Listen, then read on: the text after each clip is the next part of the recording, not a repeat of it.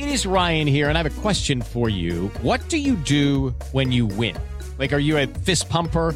A woohooer, a hand clapper, a high fiver. I kind of like the high five, but if you want to hone in on those winning moves, check out Chumba Casino. At chumbacasino.com, choose from hundreds of social casino style games for your chance to redeem serious cash prizes. There are new game releases weekly, plus free daily bonuses. So don't wait. Start having the most fun ever at chumbacasino.com. No purchase necessary. VGW Group. Void were prohibited by law. See terms and conditions. 18 plus. E o presidente da Ucrânia, Volodymyr Zelensky, participou desta reunião da Comissão Europeia de forma remota, mais uma vez criticou a Rússia, assim como toda a comunidade internacional está fazendo críticas à postura do presidente da Rússia, Vladimir Putin, e de qualquer forma, a gente continua acompanhando toda essa situação com os nossos correspondentes, com toda a nossa equipe, os nossos comentaristas. Então a gente encerra a transmissão para a rede FM, mas a gente continua com imagens na nossa transmissão especial aqui na Jovem Pan nesta terça-feira.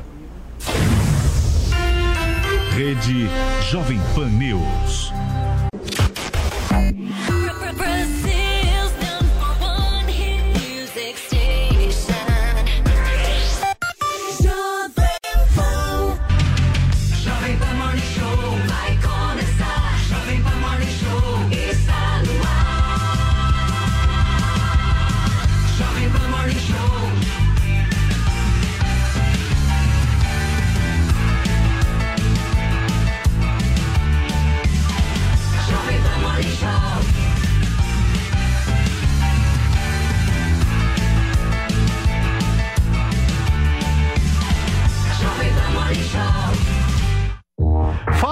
Excelência, ótima terça-feira para você que acompanha a programação da Jovem Pan News, 10 horas da manhã, e a gente começando aqui mais uma edição da sua revista eletrônica favorita. Esse é o nosso Morning Show. Carnaval, meu caro Vinícius Moura, mas até às 11h30 tem debate, tem discussão e tem informação no programa de hoje, certo? Muita, Paulo, muita informação. O programa tá bem bacana hoje. Vamos falar sobre política. A gente vai receber um pré-candidato à presidência da República aqui no Morning Show hoje. Vamos hein, começar a nossa rodada. Exatamente. Daqui a pouco você vai ficar sabendo eh, quem é este pré-candidato. Nós vamos falar também sobre tecnologia. O Carlos Aros vai estar aqui com a gente falando, Paulo Matias, sobre uma tecnologia que tem permitido com que pessoas com paralisia pudessem voltar a andar. Você acredita nisso, Paulinha? Incrível. Através da tecnologia? Exatamente, exatamente. E é uma tecnologia que está sendo utilizada já em alguns pacientes aí no mundo. O Alex Ruffo também vai estar aqui com a gente novamente para falar sobre carros populares. A gente teve essa conversa ontem aqui, né, Paulo Matias? Despertou o interesse de, de muitas pessoas. Peraí, tá acabando mesmo então a questão dos carros populares? 60 mil é o valor mínimo para você comprar um carro popular. Então o Ruffo vai estar aqui com a gente, vai aprofundar, vai trazer outros números é, para a gente. Também vai falar sobre a nova temporada da Fórmula 1 que vem por aí. E a Paulinha Carvalho vai ter que dar outras dicas aqui pra gente, porque ontem ela passou um monte de coisa só da Netflix. Né? E é. aí, É, isso aí é sabe? monopólio, né? É, É, monopólio, pode. não pode. Então, ela selecionou agora um outro cardápio um pouco mais variado, com outras dicas. E Paulo Matias, também vamos ter aqui novamente né, a participação do Contraponto Fez do, muito do sucesso programa que fez né? sucesso. Incisivo. Exatamente, o nosso Bruno Meyer, que além, Paulo, de fazer esse contraponto incisivo, vai falar por que, que a audiência da Globo tá tão baixa, principalmente no horário nobre. O pessoal gosta desse assunto, né? A Zoe Martinez, ah, não assista o Globo, não, não, não, não, não, não, não, Ela, ela já era É. ser modinha, ela já não tava então, assistindo. ela tem.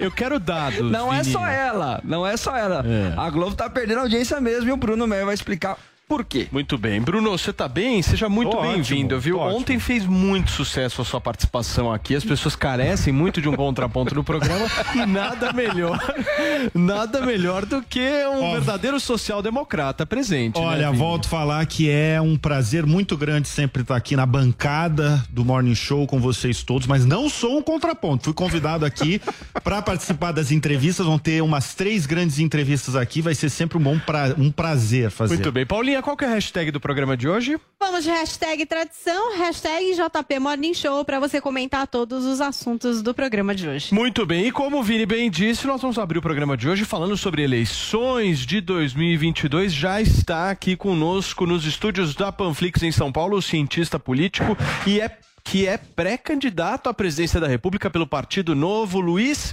Felipe Dávila. Tudo bem, Luiz? Seja muito bem-vindo. Obrigado, Paulo. Prazer estar aqui com vocês no Morning Show. A gente tem uma conversa boa sobre a política. É isso aí. Seja muito bem-vindo. Você é pré-candidato pelo Partido Novo, certo? Como é que você está vendo aí essa disputa, caminhos da terceira via? Você acha que vai rolar mesmo esse caminho no país ou a gente vai ficar com Lula e Bolsonaro? Olha, eu acho que tem muita chance de acontecer. Eu venho andando pelo Brasil e conversando com as pessoas, as pessoas estão cansadas da polarização e começa a ter uma história de que polarização e radicalismo trouxe um Brasil que agravou a crise econômica, agravou queda de renda, agravou desemprego. Então as pessoas querem discutir um pouco mais. Falar, olha, a polarização parece que trouxe isso como consequência. Então a história de pacificar o Brasil, como é que a gente sai desse buraco, como é que o Brasil volta a crescer, gerar renda, emprego, parece que é um tema importante. E isso não reflete muito na pesquisa. Eu falo que pesquisa nessa hora tem muito olho no retrovisor, né?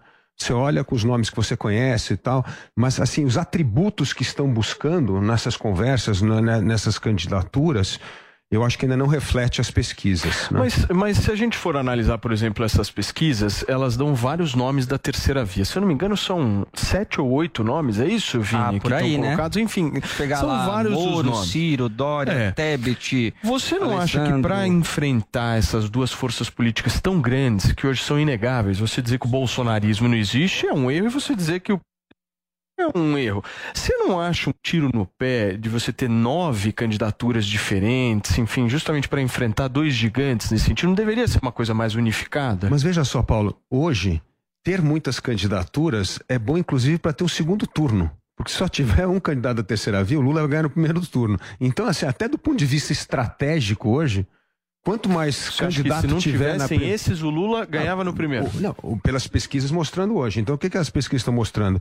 Quando você tem uma concentração muito numa pessoa que está liderando a pesquisa, é o contrário. Você tem que ter mais candidato para você fomentar um segundo turno. Mas como é que as pessoas criam fidelidade e representatividade com tantos nomes assim? Porque, por exemplo, eu vejo um voto que existe hoje, que é um voto assim, que eu acho que é a grande maioria, que é o seguinte. Pô, eu não gosto do Lula, não gosto do Bolsonaro, mas eu tenho uma rejeição maior a um deles. Então, o cara que estiver disputando contra um deles, eu vou. Eu já vi muita gente que vota no Lula falar que rejeita o Bolsonaro dessa forma, e já vi muita gente votar no Bolsonaro que rejeita o Lula dessa forma. Quando você não tem um nome, você não acha que falta uma identidade? Assim, tipo, ah, tudo bem, porque o cara chega e fala o seguinte: tudo bem, você não gosta do Bolsonaro, mas você vai de quem? Aí você fica meio assim, pô, eu vou de Dória? Não, não vou de Dória, eu vou de Moro, puta, não sei, Luiz Felipe Dávila, pô, talvez Simone Tebet, sei lá quem mais, Ciro Gomes, enfim. Eu, eu acho, duas que falta coisas. identidade um pouco. Eu acho que faltam duas coisas. É, primeiro, é difícil cavar um espaço quando uma eleição hoje você tem do voto espontâneo uma parcela muito grande. Só para você ter uma ideia, na última eleição presidencial nós tínhamos 26% de todos os candidatos somados como voto espontâneo. Hoje é 50% se somar Lula e Bolsonaro. Então, realmente, tem uma consolidação do voto espontâneo muito grande. Mas eu acho que a gente tem que fazer duas coisas. Primeiro, essa história de caminhar, falar, conversar com as pessoas, mostrar. A eleição não entrou no radar das pessoas, então. E a segunda coisa é que muitas dessas pessoas da terceira via, não- sei quantas vão ficar, mas eu não acho que vai ficar muito. Eu acho que né, vai ser uma eleição presidencial que nós vamos ter uns, uns cinco, seis candidatos no máximo. Acho que não vai ter mais que isso para eleição presidencial. Luiz, muito bom dia. Bom dia. É, digamos que no segundo turno dá Lula e Bolsonaro e tudo indica esse cenário está está caminhando para que isso aconteça. É, a sua o seu apoio para quem vai, para o Lula ou para o Bolsonaro? Não, não vou apoiar não, porque... Nenhum dos dois? eh, Não, nenhum dos dois pelo seguinte, eu digo que eu estou nessa campanha justamente para me apresentar como uma alternativa ao populismo. Eu acho que o populismo de esquerda e de direita no Brasil vem fazendo mal danado. Vem mal no sentido de esgarçar a credibilidade das instituições, atacar a liberdade de imprensa, ah, criar essa situação de estagnação econômica há mais de 15 anos, né, gerando desemprego, renda. Quando você pega que 70% dos jovens querem ir embora do Brasil porque não encontram oportunidade aqui, alguma coisa está errada com esse país. E eu acho que o que nós temos hoje então, não é nem terceira via, viu, Paulo? É, é segunda via, porque só tem a primeira via são populismo, pode ser de direita ou de esquerda. E segunda via é todo mundo que combate o populismo. E eu estou nessa campanha para Mas combater você não acha muito difícil 14 anos de PT combatê-los em, quatro- em menos de 4 anos de mandato? Porque foram 14 anos de PT no poder. Agora chegou Bolsonaro, ainda não, não se completaram os 4 anos de mandato dele. E junto com isso, eh, chegou a pandemia também. Com certeza, é um acúmulo de erros, né? Você teve 14, que eu falei, o, o Bolsonaro já pegou um bastão muito complicado da economia. Já- nós já tínhamos 13 milhões de desempregados, a economia estagnada há muito tempo, as instituições dilaceradas por causa dos escândalos de mensalão, petrolão e lava-jato. Então o Bolsonaro já pegou uma situação terrível. Só que o Bolsonaro não teve a força política para fazer o que ele prometeu.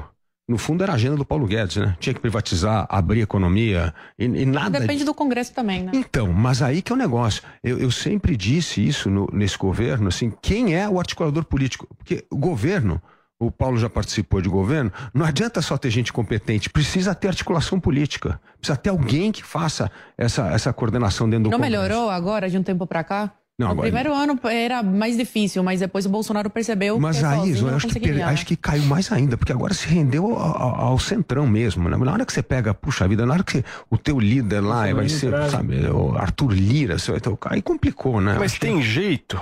Tem, não, tem jeito. Eu vou dar um exemplo. Olha só, o, o governo Temer foi o presidente mais impopular da história do Brasil. Disparado o presidente mais impopular. Mas impopular, mas conseguiu aprovar teto do gasto.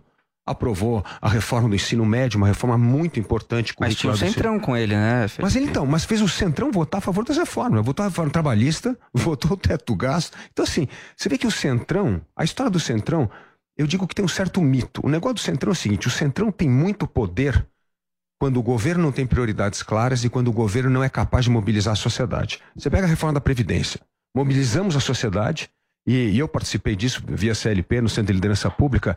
E qual foi a grande sacada que a gente teve de comunicação lá? Foi mostrar que a reforma da Previdência acabaria com privilégio. Na hora que você fala que é a reforma para acabar com privilégio, as pessoas vão à rua e apoiam a reforma. E o Brasil foi o único país do mundo que as pessoas foram à rua a favor da reforma da Previdência, enquanto no mundo inteiro todo mundo ia contra. Então, o que é a narrativa com o governo capaz de comprar briga? E naquele tempo, quem comprou a briga foi o governo Bolsonaro. Tem que reconhecer. Como agora aconteceu uma outra eh, medida importante, que eu digo que essa combinação de apoio da sociedade com apoio do governo. Outro exemplo importante, marco do saneamento básico. Olha que absurdo. O saneamento básico está na mão da, de estatal nesse Brasil há quantos anos? Há 40, 50 anos. E olha o, o currículo horrível desse, de- de- dessa estatização do, do, do- do saneamento básico. Nós temos 100 milhões de brasileiros sem acesso a esgoto tratado e 35 milhões sem água tratada. Aí o que aconteceu? E todos os governos estaduais ali resistindo à privatização. Aí pressão na sociedade, governo comprando a briga, aprovamos o marco do saneamento básico. Então acho que também tem uma outra atitude que eu quero mostrar na campanha, que nós temos de elogiar as coisas boas feitas por um governo. Tem que elogiar mesmo, tem que elogiar o marco do saneamento, o novo marco das startups, a PL das ferrovias agora. São coisas boas que aconteceram no governo Bolsonaro. Agora, quando começa a falar de emenda de relator, orçamento secreto, aí não, Tá. aí não dá. Então, esse eu acho que é um ponto importante. Saber Perfeito. reconhecer as coisas boas e ser crítico das coisas Fala, que não Paulinha. são boas. Você está falando dessa história do populismo. E aí, de fato, se a gente for analisar, né? Lula, um líder populista, e Bolsonaro também na mesma linha. A que você acha que isso se deve? Por que, que o brasileiro acaba sempre optando por esse tipo de liderança? É uma falta de amadurecimento do debate político? Você acha que a gente estaria pronto para, por exemplo, eleger pelo voto? Eu não vou falar do Temer, porque o Temer já tem um histórico, assim, né? Ali mais complicado, porque é um político de longa data. Mas para eleger uma pessoa que talvez não seja essa liderança tão carismática, tão popular, mas que tem uma linha de argumentação e de articulação, além só desse carisma e dessa linha direta com as pessoas? Você acha que o brasileiro está pronto para escolher uma pessoa assim? Olha, eu digo que a nova geração está. Acho que a nova. ge- a tu- eu, eu falo, o populismo tem uma coisa até de etária, né? É uma coisa mais de meia idade. Tá- E essa turma que votou em populista durante todas essas eleições, como você bem falou, né? Aliás, desde o Getúlio Vargas. né? Provavelmente os avós das pessoas que estão votando hoje no populismo já votavam em populismo lá atrás no Getúlio Vargas, né? Luiz, mas uma boa parte da juventude hoje vai votar no Lula. Então, mas eu, eu acho que a juventude tem duas juventudes. E é muito legal isso aqui, contando um pouco das, das minhas eh, andanças pelo Brasil. A turma quer hoje fazer curso de programação, quer trabalhar com game, é, tá em outra. E, e entende que o Estado atrapalha, que esse negócio de populismo não tá ajudando nada. Tanto quando você pega esse número im- impressionante, que 70% dos jovens bem formados querem ir embora do Brasil, é o, é o jovem que não encontra oportunidade aqui. E ele sabe que isso é ligado ao populismo. Então, eu acho que tem duas coisas que vem mudando no, no Brasil. Primeiro, é engajamento político público. Eu Não digo, nem- não digo político, público, na agenda pública dos jovens. Eu digo que a pior geração da política foi a minha geração. né? Eu digo, a turma de 50 a 60 anos. Aliás, você pega o Congresso Nacional, a liderança política. Quem é um grande líder entre 50 e 60 anos? Não tem. Porque eu falo que foi a geração criada na época do- dos governos autoritários, e aquele tempo a gente tinha na sala de aula uma aula chamada OSPB, era Organização Social Política Brasileira. O que a gente aprendia naquela era o negócio seguinte: fica longe da política, né? vai ganhar dinheiro na vida privada, é, política, ou você está no lado do governo ou você está no lado errado. E foi uma geração que abandonou a política. Não teve formação, não tem destaque na política. Então você tem a geração dos mais velhos, da turma de 70, 80 anos, que lutou pela redemocratização do Brasil, e hoje você tem uma nova geração de líderes aí de 30, 40 anos que está fazendo a diferença. E isso também na sociedade civil. Veja o crescimento do terceiro setor, veja a participação ativa dessas pessoas em trabalhos comunitários. A, a- a própria pandemia, nós vimos a questão da distribuição de bolsas, como que teve essa parceria público-privada para fazer as coisas acontecerem. Então eu acho que essa turma não quer saber do populismo. E é porque é uma turma que tem mais consciência do seu dever cívico, né? E nós temos que lutar pelo voto consciente, né? Uma coisa que eu venho fazendo muito nessa campanha de presidência da República é dizendo: quem tem o poder de mudar o Brasil é você, nós todos que votamos. 70% dos brasileiros não se recordam em quem votou para deputado na última eleição. Aí como você vai querer cobrar e fiscalizar? Você nem lembra o nome da pessoa que você votou na última eleição. Fabi. É, bom dia, pré-candidato. Bom dia. Eu gostaria de saber o seguinte: nós estamos acompanhando agora uma das grandes brigas do século XXI, é a escalada do autoritarismo sobre as pessoas, do Estado sobre as pessoas. Então, eu gostaria de conhecer exatamente a- as ideias, o que o senhor pensa em relação a isso. É, a gente não tem mais aquela guerra de tanques, a gente tem a guerra parecida com 1984 de George é, Orwell. E a gente olha para isso e eu fico com receio, né? A gente, eu pelo menos gosto muito das garantias individuais, direitos fundamentais que nós conquistamos. E como o senhor pensa em relação a esse autoritarismo estatal que pode vir para cima das pessoas? Verdade. E, e- e quando você pega a Gênesis, quando é que tudo isso começou? Tem uma data, né? Que foi 2008. A crise de 2008 é uma crise que é, é, causou uma, um entendimento de que a política se distanciou do cidadão, que a política era tratada por tecnocrata. Aí vem o populismo e fala: eu me preocupo com a sua dor. Eu me preocupo com, com, com a sua. a- você foi deixado para trás desse progresso. Tá todo mundo ganhando você ficou para trás. Então isso tem um apelo forte. E o apelo, o apelo do populismo, como você bem disse, está muito ligado ao autoritarismo. Porque o negócio é o seguinte: eu chego ao poder pelo meio do voto e eu vou esgarçando as instituições. Eu questiono a legitimidade do sistema eleitoral, eu questiono a legitimidade do Supremo, eu vou questionando a legitimidade das instituições como debilitando e dizendo assim: olha, eu não consigo governar, ninguém deixa eu governar. Então você se coloca naquela posição de vitimação e ao ser a vítima, você começa a minar a credibilidade das instituições. Dizer assim: o único que fala a voz do povo sou eu. As instituições não representam o povo. E isso é o jeito que você esgarça as instituições democráticas. E, e você pode ver que é um ciclo natural em todo o sistema. É o que está acontecendo na Polônia, na Hungria, é o que está acontecendo no Brasil. Então, quando você pega assim, Lula e Bolsonaro, os dois criticando, por exemplo, liberdade de expressão, né? E o Lula chamava de controle social da imprensa, da mídia, né? É. Então isso a gente tem que lutar, tem que lutar para defender os, os interesses individuais, né? E isso tem, tem que ser implacável essa defesa. Ô Luiz, é, quem seriam os seus nomes de economia, de saúde, casa civil? Você já tem os nomes, é, caso, por exemplo, você for eleito presidente da República? Olha, o que a gente está fazendo, Bruno, que eu acho que a coisa mais importante é definir quais são as propostas e quem está afim de executar aquela proposta. O Brasil está meio cansado e desiludido com o tal do posto Ipiranga, essas coisas. A pessoa quer saber quais são as propostas, porque para executar aquele plano é que você precisa ter gente afiada com você. Então, por exemplo, na parte econômica, quais são as, as diretrizes básicas do nosso plano? Primeiro, abertura unilateral da economia. O Brasil tem que se inserir no comércio mundial. Todo país que ficou rico, ficou rico abrindo a sua economia. A China, até a China, que é comunista, tirou um bilhão de pessoas da miséria porque se tornou competitiva no, no comércio global. O Brasil vem se fechando para o comércio global desde os anos 80. Aliás, nós perdemos a primeira janela nos anos 80, né? Quando teve a onda, a primeira onda de Margaret Thatcher e Reagan de abertura econômica, privatização, desregulamentação. O que, que nós fizemos? Nos fechamos, criamos reserva do mercado, lei da informática e o Brasil foi perdendo competitividade e produtividade ao longo do tempo. A economia brasileira, naquele tempo, crescia 7% ao ano, de 1930 a 1980. Aí que acontece? Quando o mundo se abriu, nós fechamos. E de 1980 até 2002, o Brasil cresceu só 2,5%. E de 2000 e de 2002 para cá a gente cresceu zero, está crescendo 1% aí. Então, assim, nós perdemos essas grandes oportunidades. Então, abertura unilateral da economia, privatização das estatais, temos de fazer um programa forte de privatização das estatais, é, que, é- que é muito Mas importante. será que isso é aprovado no Congresso, o o pré-candidato?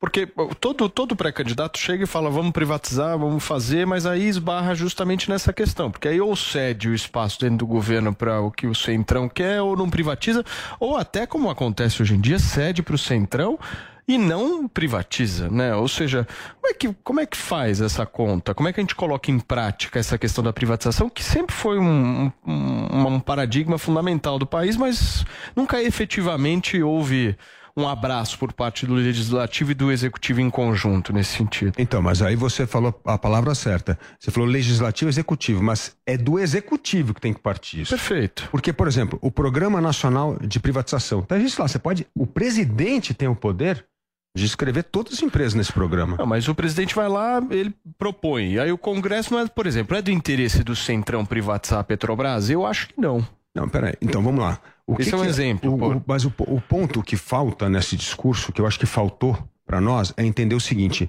o que, que você vai fazer com o dinheiro da Petrobras?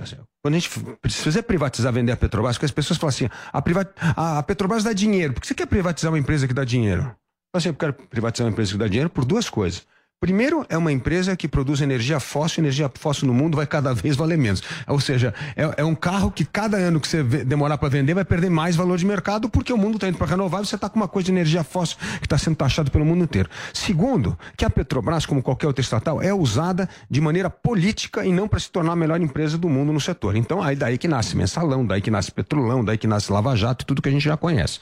E terceiro, você quer usar para manipular preço, em vez de deixar preço de mercado que é ditado por uma commodity. Então, não faz sentido nenhum você ter isso. Agora, você fala assim, não, nós vamos vender a Petrobras, nós vamos pegar esse dinheiro da Petrobras, nós vamos criar um fundo importante para investir em melhoria da saúde, em pesquisa e desenvolvimento, em ensino profissionalizante para poder requalificar as pessoas. E eu acho que está faltando essa parte no discurso. Mas como é que convence os caras lá, os 513 Mas mais os 81? Você convence dizendo que esse dinheiro vai para a base dele. Olha aqui, ó. Esse dinheiro aqui vai para educação profissionalizante. Quantos cursos profissionalizantes tem na, na- na tua base? Não, tem 48% de pessoas que não, de jovens que não terminam ensino médio. Agora, esse dinheiro vai para cá e se fizer um super curso profissionalizante, como tem, por exemplo, em Minas Gerais, o governador Zema, lá, que é do, do, do Partido Novo, fez espetáculo voucher. Então, não é licitação, porque se fizer licitação, olha a armadilha. Se fizer licitação, o que, que acontece? É pelo menor preço. Aí você vai ter que pagar um real a hora de um curso profissionalizante. É óbvio que vai ser uma porcaria o curso, porque não tem jeito como você fazer um bom curso. O que, que eles fizeram lá? Voucher. Privado. Hoje o que acontece? Chama Trilha do Futuro, um grande programa de educação profissionalizante. Dá para fazer. Eu acho que essa história do corpo floral, o corporativismo, é a desculpa para não se fazer as reformas que o Brasil precisa. Veja o caso do Zema, estava citando aqui o Zema. O Zema tem dois deputados na Assembleia Legislativa. Saneou as finanças do Estado, privatizou, fez reforma, atraiu investimento em negócio. Dá para fazer.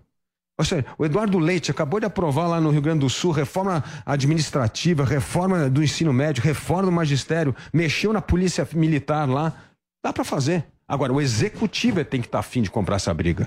Luiz, você falou aqui que acredita que alguns candidatos vão pular fora aí dessa disputa é, até a hora que, que chegar a eleição. Queria saber se você pretende mesmo ir até o, o final ou tem alguma coisa que poderia mudar a sua decisão, algum candidato que você poderia já se aliar ah, num, num eventual aí é, primeiro turno. E uma outra coisa, você também externou aqui esse sentimento da população que eu, que eu acredito que tenha mesmo, né? Esse sentimento de que ah, não quero nem Lula, nem Bolsonaro, quero uma alternativa, mas que isso acaba não refletindo nas pesquisas. O que, que precisa ser feito para romper de, de vez essa, essa polarização e sair do sentimento para a urna? Olha, essa é uma excelente pergunta e vocês têm um papel fundamental nisso que eu falo que é a imprensa. Nós temos de chamar os candidatos para debater proposta. Eu já falei com, os candidatos da terceira via, eu converso com o Moro, com a Simone Tebet, então eu falo assim, se tiver alguma hora uma união em torno da terceira via, tem que ser em torno de proposta. Agora, eu quero saber, eu estou dizendo que eu quero fazer abertura unilateral da economia, eu estou falando que eu quero privatizar, eu estou falando que eu quero colocar o meio ambiente no centro como uma fonte importantíssima para atrair investimento para o Brasil. Agora, o que, que vocês querem fazer? Porque se não tiver algo em comum entre propostas, se a gente não souber onde converge e onde diverge, não dá para ter proposta. Proposta não pode ser com chave de partido ou de cacique, dono de partido, que chega e fala assim: não, vamos nos juntar. Não é assim que se faz. O Brasil está numa situação Você acha que tá dramática. faltando proposta dos candidatos? Total. E acho que vocês têm uma discussão aqui, um, um debate. Eu, eu até propus a, a, a Simone Tebet e ao Moro, e o, o João Dória não, porque o João Dória só vai entrar a partir de abril. Que é o negócio seguinte: vamos fazer roda de conversa. Não é debate, uma roda de conversa, que nem vocês têm mesa redonda de futebol. A gente faz uma mesa redonda. Uma coisa menos engessada, Menos menos... engessada. Mas vamos falar assim, ó, vamos discutir meio ambiente em Manaus. Vamos discutir eh, tecnologia, que nem é um dos temas aqui do programa, no Porto Digital em Recife. Vamos sentar lá e discutir. Mas, mas vamos fazer uma discussão. Isso vai mostrar que o centro está conversando e que a gente está discutindo Ô, Luiz, proposta. Entre Moro e João Dória, quem que você se sente mais confortável de apoiar? Não, o, o- o- o- eu acho que o, o grande problema aí eu, é o índice de rejeição dos dois, né? É difícil. Como é que você vai crescer? É- é- aliás, foi a conversa que eu tive com ele. Eu falei assim: qual é o critério para quem? união? Com Se a- o primeiro a critério. Com, com- com o Moro. Tive com o Moro. Eu falei com o Moro. falei, olha, assim, como é que vai ser o critério para escolher no candidato da terceira via? Eu acho que tem que ser baixa rejeição, porque baixa rejeição é o candidato que tem mais potencial de crescer. Porque se o índice de rejeição é alto, você bate no teto logo. E se bater no teto, não fura a polarização de Bolsonaro e, e- e Lula. Então você. Aí não, mas quem tá na frente fala: não, não, mas tem que ser quem tá na frente. Então, nesse caso, não seria o Dória, porque ele é o campeão de rejeição Exatamente, hoje. mas é o problema. O- o- o- o- eu acho que o Dória tem não só que enfrentar uma enorme rejeição, e eu, eu, eu, eu acho que o, o- o João Dória é um cara que um dia vai ter que ser estudado pela ciência política, porque realmente ele está fazendo um bom. Não, é verdade, ele está fazendo um bom governo em São Paulo e ele tem um enorme índice de rejeição. Então, assim, é uma coisa que não condiz uma coisa com a outra. Geralmente você fala assim, não, que Por que você acha isso? Mesmo com a vacina, mesmo. Não, mas tem a você- questão do fechamento do comércio que Não, a gente tem. imagina que é algo você que sabe causa que eu um não acho que é isso. grande, Não, não a é? sua avaliação é o fechamento do comércio. É a forma de se Você colocar. acha que é a... Eu acho que é isso aí. Não, Não é vão com a cara dele? Interessado em ser autopromover não do é política. pessoas mesmo. Aquele negócio lá das É coletivas de imprensa diárias, aquele negócio, eu achei tudo muito montado. Mas, a gente até falou, Tava Felipe, errado semana passada aqui no programa, que ele até é, mudou um pouco aí o tom da campanha dele, é, porque as pessoas, os, os paulistas não conseguem é, dar os, os créditos ao- às ações positivas do governo Dória, nem com relação à vacina, nem com relação ao, programa social. Ele não conseguiu capitanear isso de jeito nenhum. Então ele até cancelou viagens pelo país, é, conversas com outros pré-candidatos para visitar mais é, o interior do Estado. estado, enfim, e- e tentar de alguma forma reverter essa enorme rejeição que ele conquistou aí nesse mandato.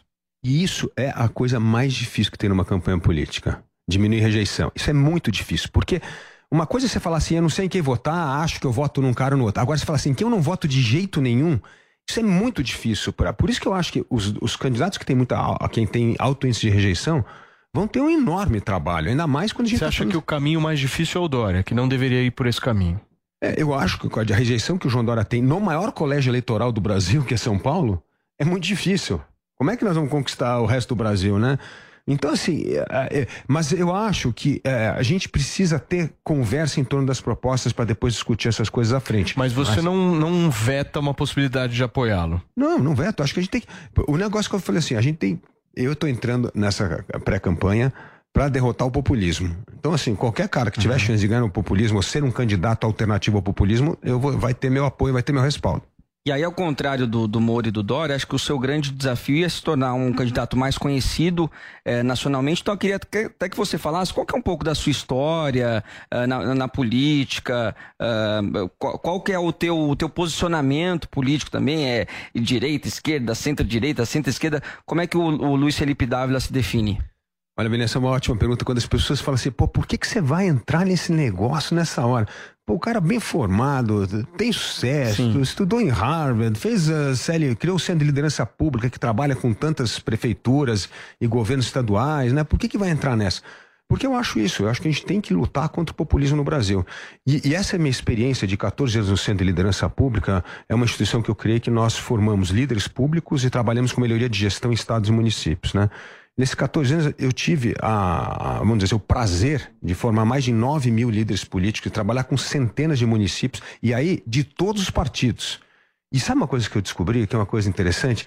Que se você quiser ver projetos de excelência no Brasil na política pública, você tem que ir para estados e municípios. Tem lá educação exemplar em Sobral, você tem boa segurança pública, questão prisional em Minas Gerais. Tem bons Tem exemplos de política. excelentes exemplos. E aí minha pergunta é assim, por que que a gente não consegue escalar esses bons exemplos para a política nacional? E aí o populismo, o que, que o populismo faz? Nunca dá crédito a nenhum governo que não seja dele. A gente tem que dar crédito. Se começou o programa do Bolsa Família no PT e a gente acha que isso é importante, tem que dar crédito. Se o Bolsonaro aprovou o marco do saneamento, tem que dar crédito. A gente- essa história de a gente não dar o devido Tudo que é crédito. meu é bom, tudo que é Tudo deles isso é ruim. Isso é errado. E aí, gente, o que acontece? Não escala os bons exemplos. Você não consegue fazer os bons exemplos acontecer. Então, eu- eu falei, eu, me- eu me apresento como pré-candidato para isso assim: olha, eu tenho experiência de como reunir isso no Brasil inteiro, participei de vários desses projetos e nós precisamos escalar isso para o nível nacional. E para fazer isso, precisa tirar essa politicagem e essa coisa eleitoral que é só pensar na próxima eleição no meu partido e todo mundo que entrou antes de mim não presta. Isso não existe. E como é que você se define politicamente? Não, eu sou um liberal, sou um partido novo de direita, tô totalmente no centro-direita aqui, não tenho nada a ver com o outro lado. Luiz, recentemente o presidente Bolsonaro visitou a Rússia, né? Se reuniu com o presidente e também agora recentemente vai se reunir com o, com um é, dos países do país árabe, né? É, eu queria saber a sua opinião porque o Bolsonaro entendeu que é um ponto clave para esse ano, né? É recuperar a economia, ou pelo menos tentar recuperar para ganhar aí uns votos que ele perdeu durante a pandemia por algumas declarações que ele fez e foi mal interpretado. Enfim, é, você acha que vai trazer frutos esse relacionamento com a Rússia, com os países árabes, o petróleo, principalmente para o Brasil? Olha, primeiro, o petróleo é uma commodity internacional. E o que está fazendo o preço do petróleo aumentar é a Rússia, porque está querendo invadir a Ucrânia e o preço do petróleo sobe. Então não adianta você fazer diminuir imposto no Brasil para diminuir o preço da gasolina, que não vai acontecer. O que, que vai acontecer? Vai perder a arrecadação. A conta é que mais de 100 bilhões de reais vão ser deixados de arrecadar, portanto, menos dinheiro para hospital, menos dinheiro para educação. E aí o que, que acontece? Se tivesse a tensão na Ucrânia com a Rússia, o preço vai continuar subindo porque é uma commodity em dólar. Então, é de novo, não dá para fugir da regra de mercado. O que nós tínhamos de fazer com a história do petróleo, do, do- do preço do combustível no Brasil é o seguinte: olha, nós temos esse ano, eh, até vi- de 22 a 31, só de royalty de petróleo, nós temos 100 bilhões de dólares. Ou seja, você tem 500 bilhões de reais. Não dá para pegar uma parte desse dinheiro e fazer um fundo, exatamente um fundo de estabilização para parar com a volatilidade do dólar? Não dá para a gente pegar o dinheiro que o governo está recebendo das partilhas que foram feitos os leilões no governo. Tem lá mais 260 bilhões de dólares. Ou seja, tem dinheiro aberto. Agora, o governo tem que ter coragem de fazer isso. Vamos constituir um fundo para diminuir a volatilidade do dólar no preço da gasolina.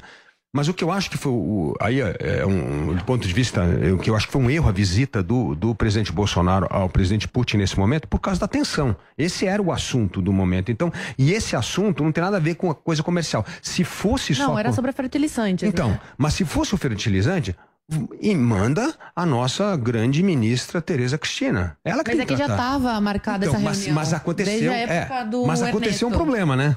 Aconteceu um problema. Aconteceu uma tensão militar. Diplomaticamente, você disse que uma solução seria Lógico. continuar discutindo o assunto, mas sem a presença do presidente, do simbólico. que dá outro peso para uma discussão diplomática. Então, nesse caso, tinha que ser uma agenda da Teresa Cristina falar: olha, no momento dessa tensão com a Ucrânia, aqui é melhor só a gente fazer uma conversa técnica. Tanto que a Teresa Cristina foi para o Irã depois para também resolver a outra questão de fertilizante. Então, Mas foi assim, muito boa essa reunião, né? Foi Conseguiu o ótimo. dobro agora. Foi Vamos mandar o ótimo. dobro. Foi, foi, fertilizantes. foi muito boa, foi muito boa.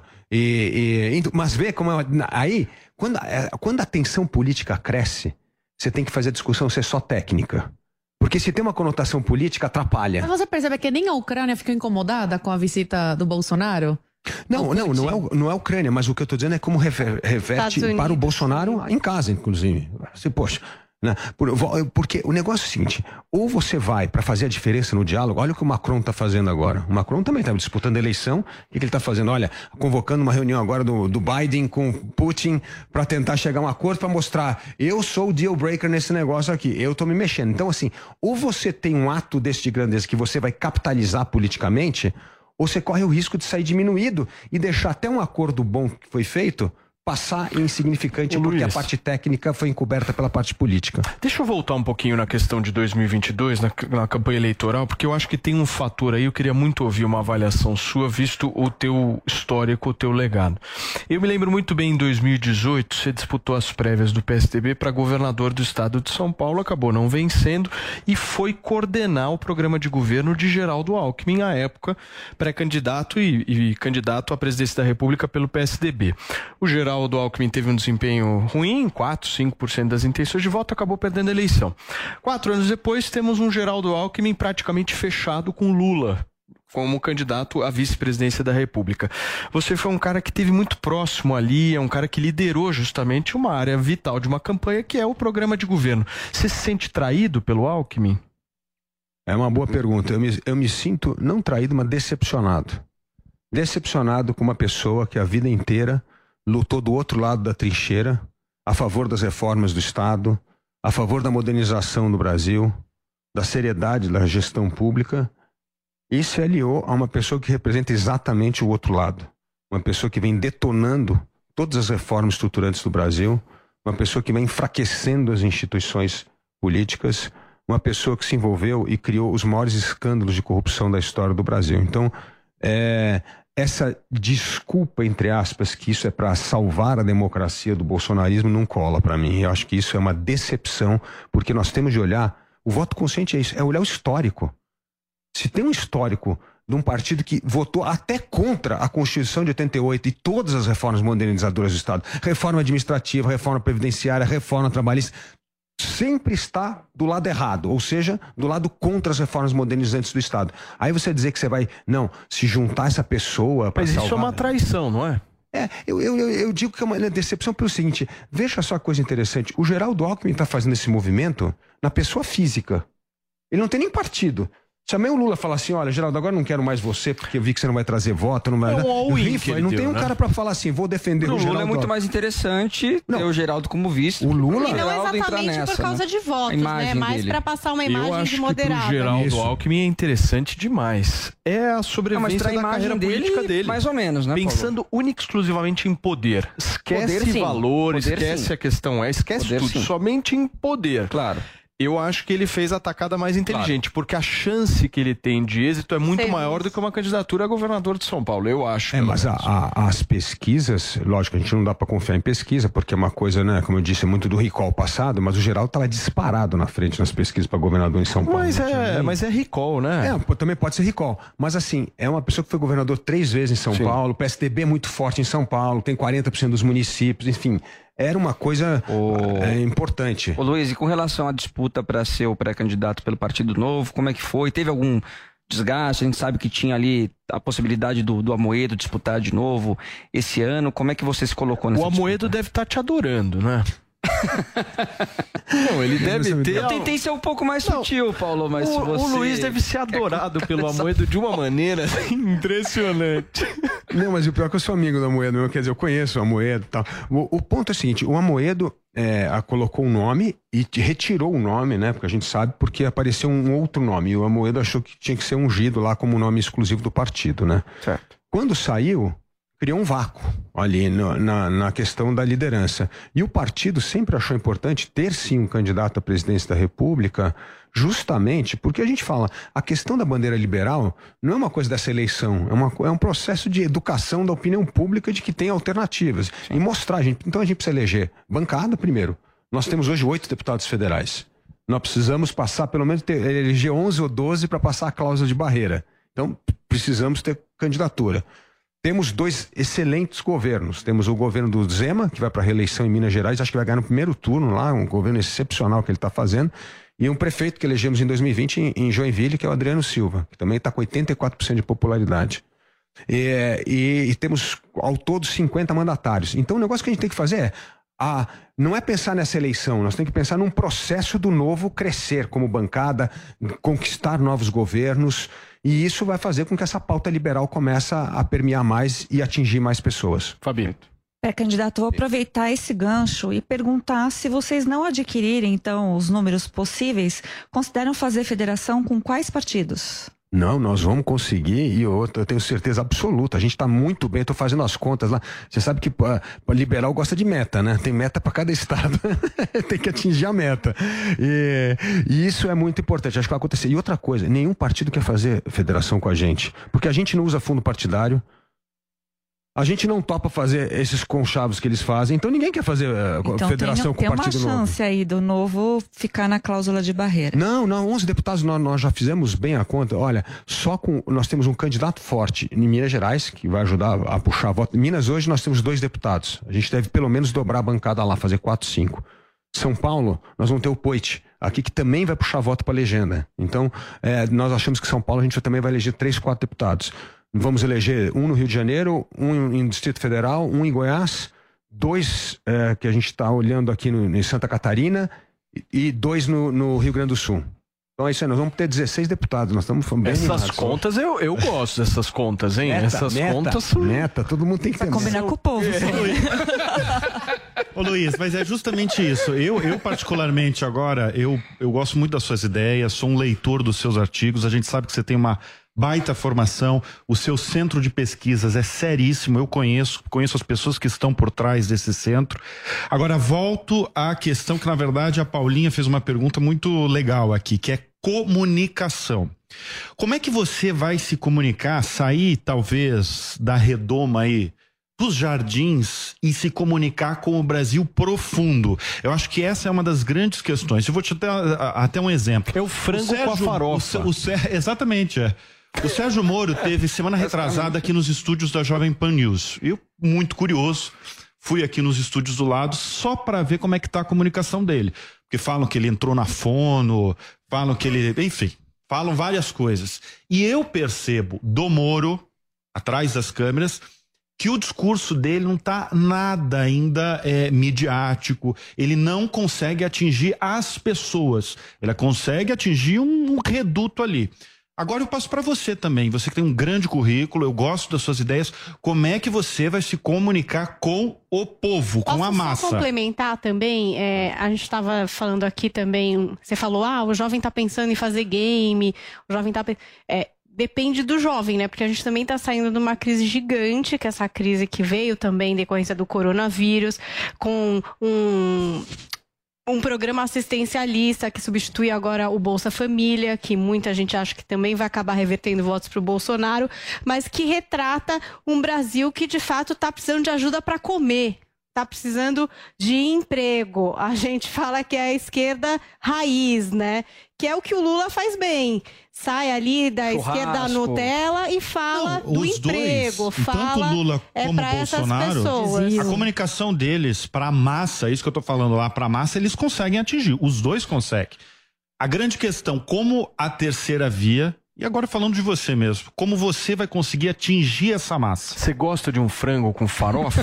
Come bastante. Uma durante Mas as sabe que tem uma coisa- Vai comer aqueles pastéis na rua. É, eu, eu acho que uma das coisas mais legais de uma campanha política, e aí você precisa ter, o- e eu tenho esse espírito, né? Aliás, por causa de todo esse trabalho que eu fiz a vida inteira com, com estados e municípios. O candidato tem que ouvir as pessoas, você tem que conversar com as pessoas, você tem que estar lá no mundo delas. Semana passada eu tive na Rocinha lá com o Paulo Ganime, que é o nosso candidato. É, é uma experiência muito legal, porque quando você senta e conversa, e aí com uma criança de 7 anos que está ali fazendo um curso de alfabetização, com a mãe dessa criança que falou assim: puxa, se não fosse esse programa de alfabetização aqui que duas voluntárias do Novo estavam fazendo, o meu filho não teria, es- não teria escola e teria perdido a questão da alfabetização. Quanto valoriza a educação? Eu acho que o mais importante nessa campanha é ouvir as pessoas. E a gente aprende a conversar com as pessoas quando a gente é, conversa entende as aspirações e as dores das pessoas. Eu acho que aí o, o- o discurso fica genuíno e não fica populista, porque não é o frango com farofa que vai resolver o problema. Ajuda, hein? O que vai resolver é você é, é você ter a empatia, é você entender a dor do outro, entender a aspiração do outro e poder conversar. E eu tô aprendendo, isso é uma lição. Eu acho que um candidato que não tiver aberto a aprender isso você nunca vai conseguir falar com uma audiência que, que não tem a, a ver com a minha história. E o jeito de fazer isso é conversar Agora, com as você pessoas. deu uma deixa aqui no programa que você muito provavelmente acredita que a terceira via não vão ter esses cinco, oito candidatos à terceira via. Que vai ter, talvez eles Vai vão se juntar aí, vai, ter- eles vão, vai ter uma aglutinação aí de candidatos, talvez vão sobrar um ou dois ou três. Você, o Paulo já perguntou isso, mas você não respondeu direito, na verdade. Você hoje estaria com quem? Você falou da Simone Tebet e você falou do Sérgio Moro. Tem uma, uma, uma ideia de uma união entre vocês Ele três? fez evento com a Simone Tebet e com o Moro, Dória não foi. Eita! Isso diz muita coisa, né? Não, eu acho que a gente tem que fazer duas coisas. É continuar conversas, continuar mesmo. Se não tiver é, acordo em torno de propostas, nós não vamos fazer acordo. Porque não dá para fazer acordo no achismo. Ai, não, essa pessoa vai. Não, tem que ser em torno de proposta. Então aí é melhor ir. Ma- Manter a campanha até o fim e fazer isso, ajudar o Partido Novo a crescer, a eleger mais deputados estaduais, deputados federais, governadores, e vamos fazer isso, porque no fundo é o que é melhor para as ideias liberais serem propagadas. Agora, Luiz. se essa turma topar conversar em torno de propostas, aí nós estaremos sempre abertos. Eu queria saber a sua opinião sobre a Agenda 2030, se o senhor apoia essa agenda global. Não, então, Rapidinho, Luiz, por favor, É, não, pra gente tá. caminhar pro fim. Eu vou dizer assim, a coisa mais importante da- da- da- da- de uma agenda de longo prazo que o Brasil precisa é a questão do meio ambiente, eu vejo hoje. Por quê? E isso é uma questão central no nosso, no nosso programa. Por que, que a questão do meio ambiental é porque o Brasil é a maior superpotência ambiental do mundo. A gente não vai conseguir resolver a questão do, meio, do clima no mundo sem o Brasil. O Brasil pode capturar 50% do carbono do mundo. Só para você ter uma ideia, esse ano nós temos, no, nós não, o, o mundo tem um trilhão e meio de dólares para investir em terra degradada no Brasil. Não é mexer com a agricultura, a agricultura tem que continuar bombando do jeito que é, que é a agricultura exemplar do mundo. 50 milhões de hectares aqui, um trilhão e meio de dólares. A gente não conseguiu captar um centavo. Então, assim, o Brasil tem que ter essa história de ser a primeira nação carbono neutro do mundo. Para mim, isso é, uma- é um ponto fundamental. E 2030 nós temos de ter como meta o desmatamento líquido. Mas é meio zero. globalista isso? Um governo global? Não, não é global, não. É a meta nossa. Porque quem pode fazer isso com o mercado Não, mas interno? a Agenda 2030 prevê Não, isso. sim, mas eu estou pegando um ponto da Agenda 2030 que para mim é muito importante, que é a questão do Não te meio. preocupa a agenda? Essa agenda? Não, porque essa agenda vai trazer riqueza para o Brasil. Hoje, você pensa o seguinte, hoje eu só vou te dar um número para você ver que coisa impressionante. Hoje, e, e é o mercado que está dizendo, não é o governo que está dizendo. O mercado mundial hoje está dizendo que 50 trilhões de dólares, a gente está falando aqui, né, de é, quase 300 trilhões de reais em investimento no mundo, tem que ser carimbado com aquelas três letrinhas, o ambiental, o social e a governança, o ASG. Se você não olhar para isso, não vai ter dinheiro. Não vai ter dinheiro para a gente resolver o saneamento básico. Não vai ter Luiz. dinheiro para.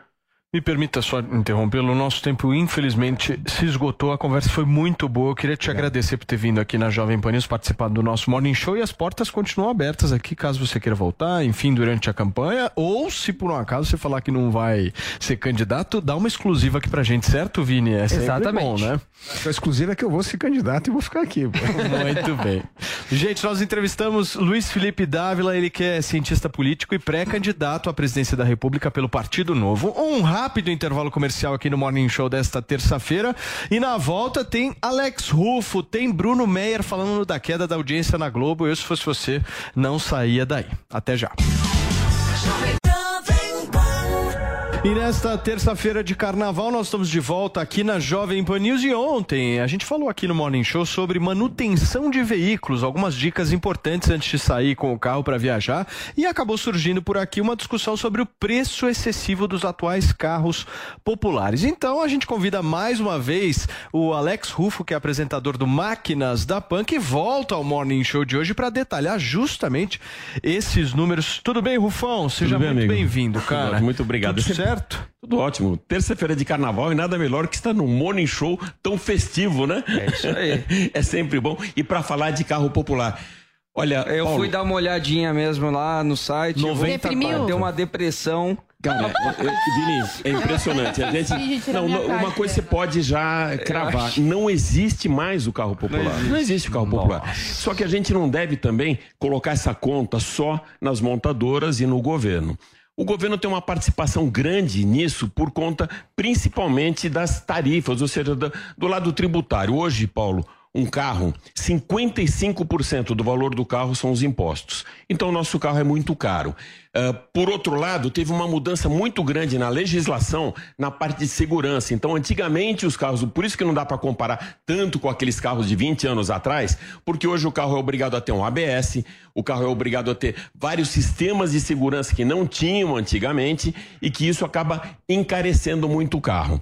Uh, por conta de toda essa legislação e também mudanças, antes de eu falar dos carros populares, de alguns carros também, Vini, saíram agora de linha por conta do Proconv. O que, é o Proconv? É, um, é o órgão que regulariza as emissões de poluentes. Essas, essas regras elas sempre foram internacionais elas esbarravam aqui no Brasil quando a gente falava uh, de pesados, de ônibus e, de, e também de caminhões com Euro 5, Euro 4, tal, que era um é uma globalização em cima de emissões de poluentes e agora está nos automóveis também. Então, desde o dia 1 de janeiro, alguns carros pararam de ser fabricados e eu vou até pedir para rodar o VT do engenheiro Henrique Pereira, que ele dá uma, uma, um briefing, na verdade, do porquê que isso aconteceu aqui no Brasil agora. A entrada em vigor da nova Lei de Emissões Brasileiras para Veículos Leves, o Proconv L7, é que está sendo responsável pela descontinuidade de vários modelos de veículos. As leis de emissões no Brasil existem desde os anos 80 e desde então já foram implementadas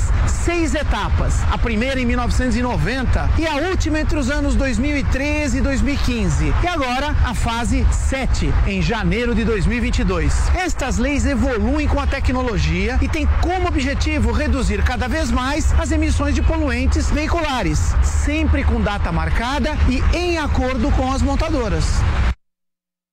Vini, teve um, um acordo muito uh, pré, uh, já programado com as montadoras, fabricantes de pneus e também com o órgão, uh, para que todos esses índices de emissões fossem zerados nesses carros ou eles saíssem de linha. Então saíram de linha agora o Honda Fit e também o WRV, o Fiat Mobi numa das versões dele que é a versão de entrada Easy. Isso é muito ruim pra gente porque você já perde mais um carro de entrada aí e essa barra com o preço sobe um pouquinho mais. A gente perdeu também o Grande Siena, o Doblô, o Volkswagen Fox, o Chevrolet que ele tinha uma versão mais barata, Joy tanto o Prisma quanto o Onix, eles saíam com a versão Joy, também não tá mais. Ah, o Toyota Hilux SW Flex. Cara, eu tive a oportunidade de testar esse carro, era absurdo. Eu pegava qualquer subida, fazia 2 km por litro. E é, não, era, era muito absurdo. Ou seja, esse era um dos que eu acho que estava muito na marca do pênalti realmente para sair de linha ou mudar todo esse projeto dele. O S10 com motor 5.0 Flex e o Fiat Uno. E quando a gente tem essa renovação da frota, uh, por um lado, se por um lado você acaba perdendo por não ter mais o carro, por outro, você tem novos carros com mais tecnologia e com mais eficiência energética. Motores uh, de, de três cilindros, motores muito mais equilibrados, mais econômicos. Então, o mercado acaba tendo um ganho com isso também. E numa época que a gente fala de tanta dificuldade, né, para comprar um carro, para comprar um carro zero quilômetro, e você pega aí uma faixa, por exemplo, e imaginar que o carro hoje mais barato que tem no mercado, ele custa 59.900 reais, que é o que é o Quid, você uh, uh, fica muito estreito e esse poder aquisitivo. Só para fazer um comparativo, Vini, que eu fiz, até com o Sami, do mercado americano com o nosso mercado não é só o poder aquisitivo, né? O, o que, que é o poder aquisitivo? Poder de compra, compra que o cidadão tem. Ele já ganha mais e o carro é mais barato. Então, no Brasil, essa diferença é de quatro a seis vezes menor que nos Estados Unidos. O nosso poder aquisitivo é muito baixo. Então, para você fazer essa escolha do melhor carro, a melhor compra, eu fiz uma análise aqui. Eu não vou colocar quem foi esse melhor, mas sim de que maneira que você deve escolher o seu carro para você, com pouco dinheiro, conseguir ter essa compra de maneira mais eficiente. A primeira coisa é o uso do carro. Para que, que você vai utilizar o carro? Porque muita gente acaba comprando o carro pela beleza. Então, primeiro, é um carro para família, é um carro que você pode ter um carro compacto, você vai ter que partir para um SUV. Os custos também, Paulo, eles são muito relevantes nessa história toda. Você tem que fazer uma conta de custos agregados. Não é só o custo do carro, depois você tem o custo da manutenção, o custo das revisões, o custo com o combustível, que hoje é uma parcela muito grande e super importante até, que entra aí no teu dia a dia, o custo de PVA, do seguro, enfim. É planilha mesmo, É né? planilha, é uma- você Pega, fazer um- coloca todos esses custos, divide por 12 e vê quanto que você vai pegar, pagar Exatamente mensalmente isso, por um exatamente. carro, né? Planejamento Porque estratégico. A galera, a galera pega a parcela, né? E acha que tá pagando a parcela, ah, comprei o carro, mas não é bem assim, né? Essa é a grande tem jogada. Os impostos, Algumas- Tem a gasolina, o desgaste. Como é que você calcula o desgaste de um carro? Isso é um ponto Exatamente. interessante. É, O, o desgaste é mais pela quilometragem, por quanto você rodou com aquele carro no prazo de um ou dois anos. Antigamente no Brasil, você trocava de carro a cada dois anos. Hoje você já consegue trocar a cada três, quatro, porque os sistemas são mais confiáveis. Ontem até eu comentava com a Zoe aqui sobre o carro mecânico, ou o, ca- o carro manual, ou o carro automático. Né? Eu falava, puxa, existe um gap né, de tecnologia. Realmente existia esse gap, diminuiu, e até a entrada dos carros automáticos em escala no Brasil, que acontece hoje, você tem menos carros quebrando, menos carros indo para revisão, porque você não estica tanto uma marcha, você não força tanto um motor. Então o carro hoje, ele dura mais. Ele tem, diferentemente do que muita gente imagina, toda a tecnologia embarcada no carro, ele vem também para ajudar esse carro a ter uma durabilidade maior. E outra coisa importante, Paulo, é o preço de revenda. Porque tem uma hora, um momento, chegou nesses dois anos ou três anos, você vai trocar o seu carro e você quer ter um preço bom na hora de negociar por um zero quilômetro. Dentro dessa avaliação que a gente fez dos melhores carros custo-benefício, numa faixa de 60 a 110 mil reais de carros compactos, aí eu não coloquei os SUVs. 10 mil! Ô, você de 10 eu comprava 3. Né? Paulinho, o mais 60. Gente. Comprou um apartamento. O mais, olha barato é 60 mil e, e todos eles mais na faixa de 70, 90 e 110 É, é isso que mil eu ia reais. falar. O que, que é 110? vai? O que, que tem no 110? Não, Só pra 60 mil são poucos, Nada não tem demais. Ó, eu- Nada se- demais então vou pelo 110, último. mas 60 tem você anda de ônibus. Eu vou pelo Vai. último. Vou, não, vou começar pelo último. A, Paulinha a pediu. BMW, né? Não, não, imagina. 110 tem o que nesse Vamos carro lá, aí? Ar-condicionado tem, vai. Volkswagen Polo TSI, ele tá 107 mil e 100 reais. Ele é um compacto com motor 1.0. 1.0 TSI. Esse Gente motor TSI tem altíssima tecnologia, muito bem equilibrado, 128 cavalos, não estamos falando nem um carro com 200 cavalos, 250, Não sei o né? que isso quer Tem dizer, mas ar-condicionado? tudo bem. Tem Tem ar-condicionado menos? ar-condicionado, tem que ar-condicionado. Ai, poxa. Direção, bolinha. Ele é, ele é turbo com injeção direta, isso é muita tecnologia. Vem a direção. Imagina se fosse ventilador no carro. Lembra quando eu falava- 110 conto Vini, lembra de quando eu falava que esse carro vem com trio elétrico? Você já ouviu falar disso? Não, Não, a gente, não. gente tá semana de É carnaval. vidro, direção, Olha, a Paulinha né? conhece. Elétrico.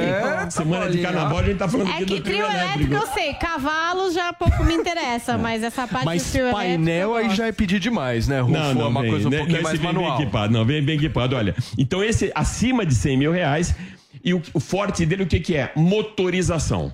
É um motor de altíssima geração, tal, tal, tal, mas é um polo, gente. Eu lembro que o jovem, o primeiro carro desse cara, ele queria um polo ou um Golf.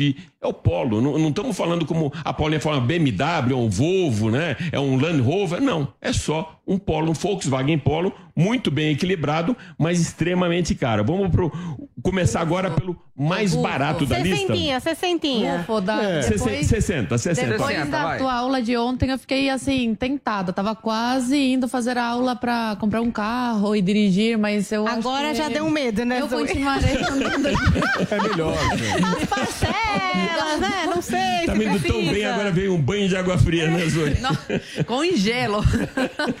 Vamos lá, olha. 59.900 é o Quid. Opa, está barato. Ele, ele teve É- uma renovação é esse ano. Quid. Quid. Quid, é Renault, Renault. Quid. Ah, Renault. Quid. Não conheço. É um Eles até no lançamento fizeram um slogan que eu discordo totalmente. Entre uma pessoa e meia. Não, No carro. mas O que, que vem nesse quid aí com 59? três rodas. Vem três, é. Pedir uma roda Sabe já é qual é o demais, slogan né? desse carro? Qual é o slogan? Compacto dos SUVs. Ele chama o Quid porque ele, ele, ati- ele tem uma altura em relação ao solo e tem uma suspensão que justifica ele ser chamado de SUV e colocaram o menor possível tamanho entre longarina, ou seja, entre, entre rodas, para que ele fosse um SUV. Mas não dá para chamar um aqui, um entra Por esse compacto de preço, SUV. esse carro te dá um abraço.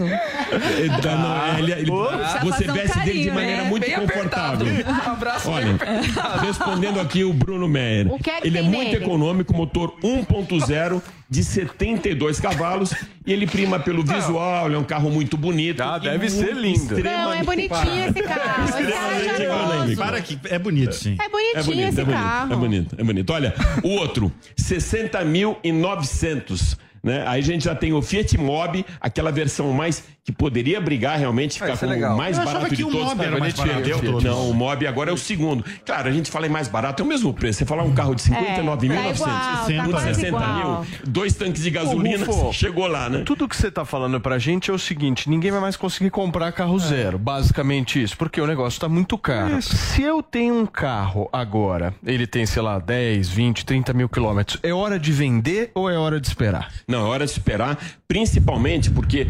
Por que, que o carro usado está tão valorizado? Porque está faltando semicondutor e está faltando peças no mercado. Os semicondutores, a regularização das entregas, ou seja, de todas as encomendas que foram feitas pelo país semicondutores, vai ser só em março do ano que vem. Então, se você puder esperar, ou você tem o segundo carro Paulo, então você vende na alta lá para agosto, setembro, quando o pessoal já está na expectativa de trocar por um zero, e você faz caixa com aquilo e deixa para comprar teu zero quilômetro em março.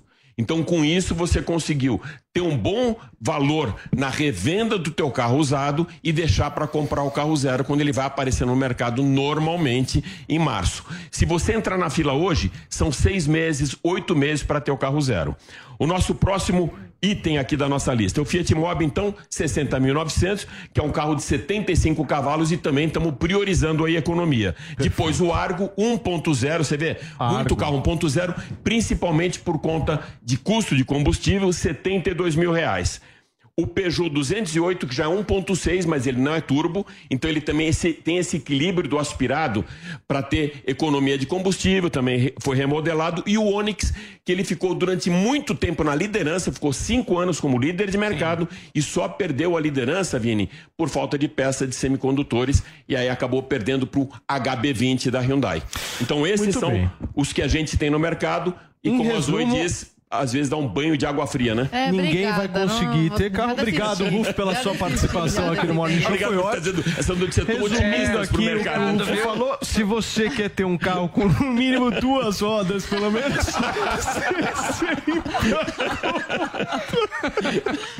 uns 60 Acabou. conto, duas rodinhas já dá. E aquela coisa de, eu Sei acho lá. que já dá pra é, fazer. não foi muito animador. Rufão, obrigado, irmão. Valeu, gente. Bom Somos carnaval pra fãs. todos aí.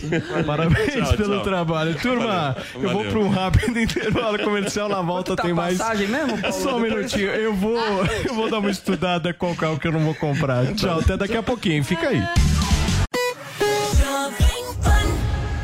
Gente, vamos falar agora de tecnologia e de tecnologia com o melhor uso possível. Você já imaginou que pacientes com paralisia pudessem ser curados? É exatamente isso que o nosso Carlos. Paulinha, por favor, apresente, é melhor. Nosso Carlos Aros, Aros Carlos, o nosso Mark Zuckerberg da Jovem Pan, o nosso Carlos Aros, o nosso Arinhos. Arinhos. Tudo bem, Arinhos? Tudo bem, eu já falei que essa história de Mark Zuckerberg tá meio caída, ele não tá tão em alta. Não tá bem? Vamos ter que O Bezos. encontrar o o Elon Musk, pra mim, é o Lex Musk. Luthor da vida real. Também não é muito bom. Não é Vamos muito pensar legal. em alguém. O Mark Zuckerberg tá. tá Não, depo- Jeff Bezos, tá vai. depo- É. É, um Jeff Nosso Jeff Pode Bezos. tá ser, voando, também né? vai. Tá voando. tá Interessante bom, é um caminho coisa. interessante. O Mark Zuckerberg tá meio em baixa. Escuta, me conta esse negócio inacreditável. Uma pessoa com paralisia conseguiu solução graças à tecnologia. É sério isso? Fantástico, né? Uma história que surgiu de uma pesquisa de uma universidade na Suíça.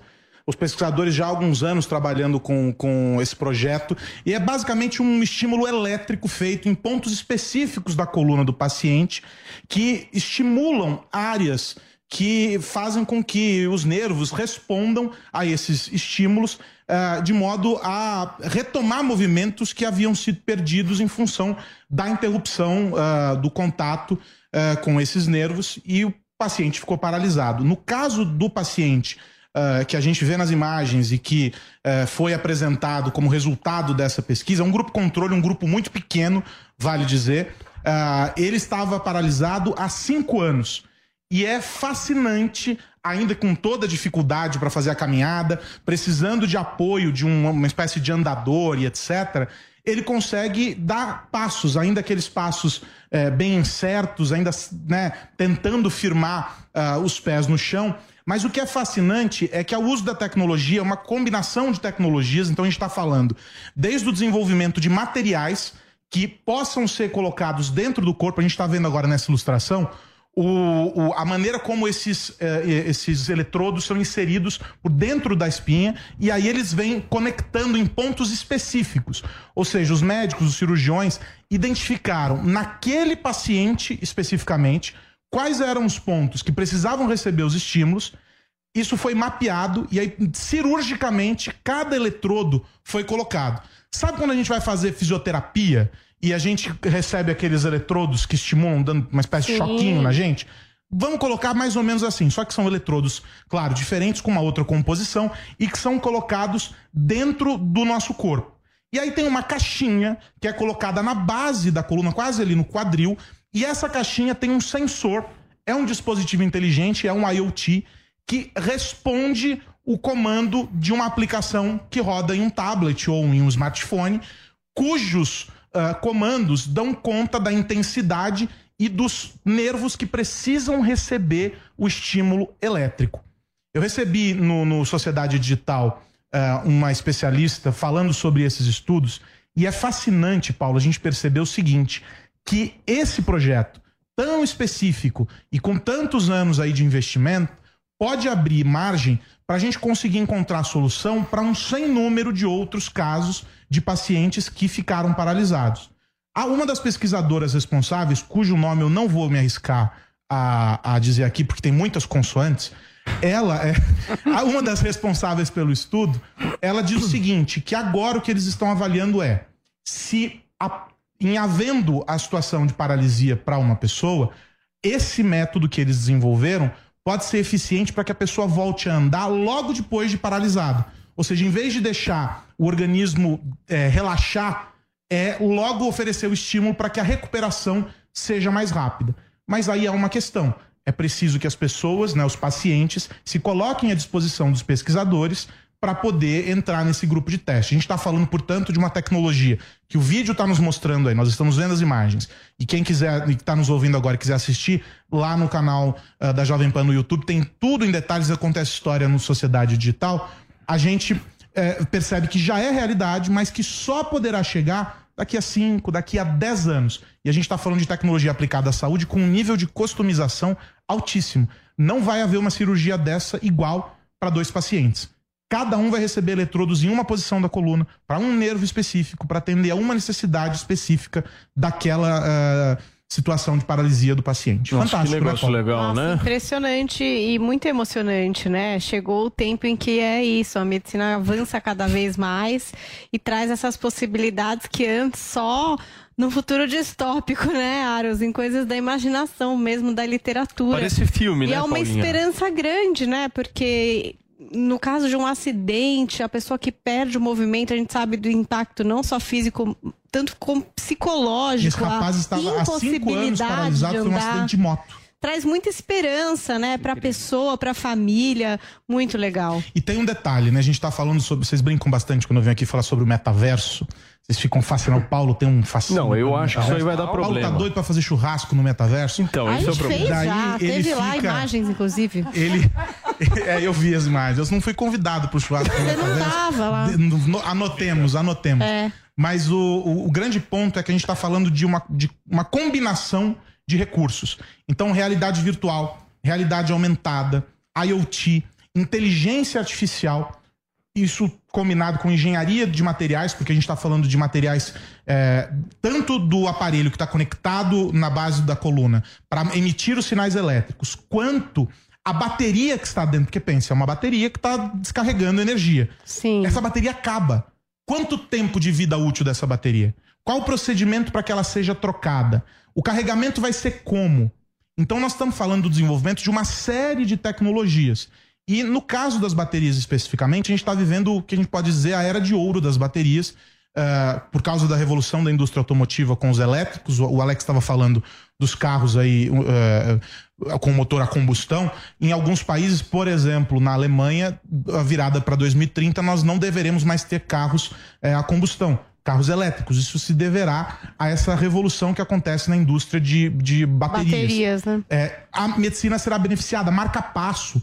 Tudo isso vai revolucionar a indústria da saúde em função desses pequenos avanços. E aí a gente vê um caso tão excepcional quanto esse e tão fascinante, a gente percebe que a perspectiva é das mais positivas. Agora, infelizmente, dificilmente um tratamento como esse entra no quadro de. eh, no, no hall de cobertura da rede pública. Isso vai, vai demorar ainda muitas e muitas décadas, né? Muito bem. Infelizmente. Arinhos, quem sabe um dia a gente não faz um metaverso no churras juntos e vai ser um momento que eu vou marcar. Metaverso no churras. Veja que ele já É. já, é a distopia É ao da contrário. distopia. Você né? vai no churrasco, No- come e lá vocês lá criam um você metaverso. É uma novidade. É, dá pra é fazer os dois. O, Mas la- eu- o lado bom do churrasco no metaverso é que a gente não engorda. O meu. Pois né, é, pensa nisso. nisso, cara. Você tá comendo Isso é bits ótimo. e bytes. Isso é ótimo. Nada além disso.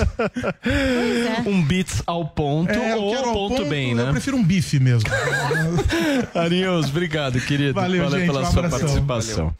Ô, Paulinha, e ontem você trouxe aqui pra gente um compilado de séries de golpes pra gente poder assistir no feriado, né? Tudo muito bacana, muito legal, só que tem um detalhe aí nessa história. Todas que você trouxe são da Netflix. Então eu queria que você desse hoje uma alternativa pra quem não tem Netflix em casa ou quer dar uma variada, né? Sempre importante. O que, que tem de legal pra ver? Conta pra mim. Ah, vamos lá, Paulo. Porque, ó, tem opção em tudo que é serviço de streaming. Aliás, é uma dúvida frequente. Quais os serviços de streaming que eu deveria assinar? Eu não vou ser aqui juíza, mas vou trazer uma de cada um aí, aí vocês analisam. Vamos começar pela HBO Max, a antiga HBO. Tem gente que ainda não entendeu que virou HBO Max, que tá tudo agora nessa tal de HBO Max, mas por lá, séries antigas do que você conheceu como HBO e também produções novas. Vamos falar de uma que acabou de ter o seu finale este final de semana. Estou falando de Euphoria, Euforia. Eu não sei se vocês acompanharam a primeira temporada, que já foi super elogiada dessa série, que apesar de ser protagonizada por uma estrela da Disney, que é a Zendaya, é uma série para adultos, hein? Não é série de criançada, não. Tem um monte de jovem lá? Tem.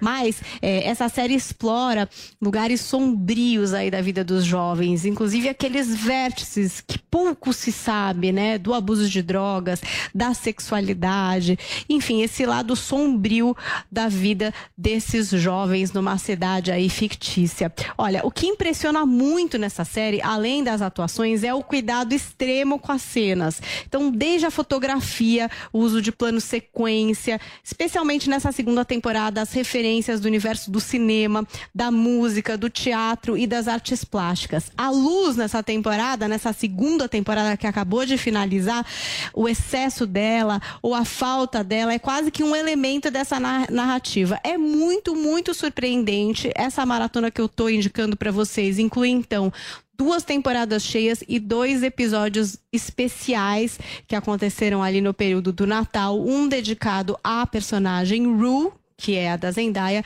e outro a personagem Jules, que é o par romântico dela nessa série. Olha, vale muito a pena conferir, tá na HBO Max Euphoria. Você tava empolgado esses dias, né, Paulinha, com um dos episódios. Sim. Caramba. É que é surpreendente, né? É surpreendente a qualidade. Uma, coisa que eu reparei nessa série é a discrepância entre a primeira e a segunda temporada.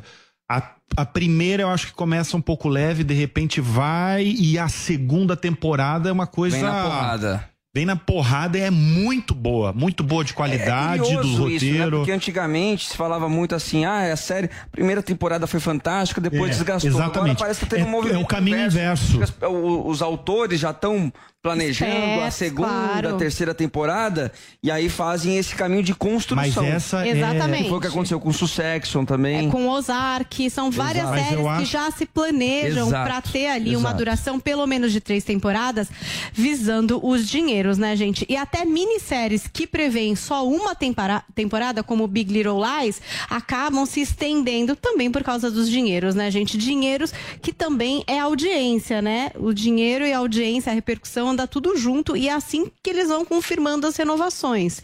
Então, com certeza os criadores já ficam de olho aí para dar uma estendida. Então, Euphoria na HBO Max. Vamos pro Amazon Prime Video quarta temporada em andamento de A Maravilhosa Senhora Maisel.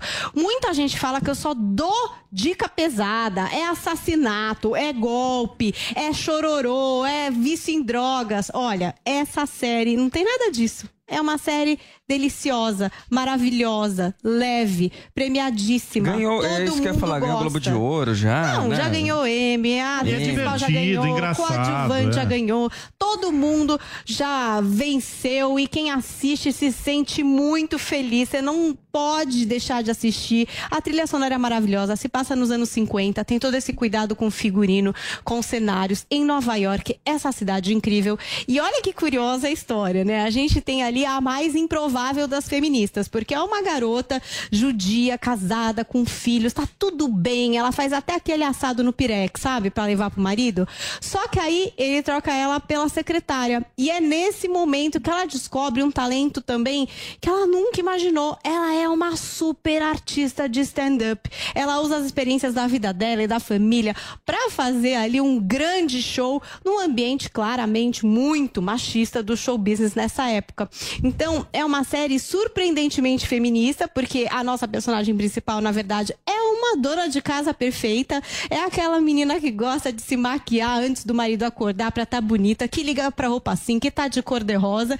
Mas é uma série que fala um pouco disso, né? Da mulher crescendo, se descobrindo, se sustentando e quebrando paradigmas. Os diálogos são maravilhosos. Você que gosta de Gilmore Girls vai perceber a similaridade, porque é uma verborragia cheia de referências pop e é da mesma criadora, que é a Amy Sherman Paladino. Então, se você quer uma série pra de fato se desligar, curtir mesmo, assim, e dar boas risadas, e que tá com quarta temporada em andamento, vai lá no Prime Video da Amazon. A maravilhosa senhora Maisel vai te conquistar com certeza. É o meu xodó, assim, a minha série de conforto, sabe? Que você faz um chazinho e dá risada e torce pelos personagens, coadjuvantes incríveis também. Você não vai se decepcionar.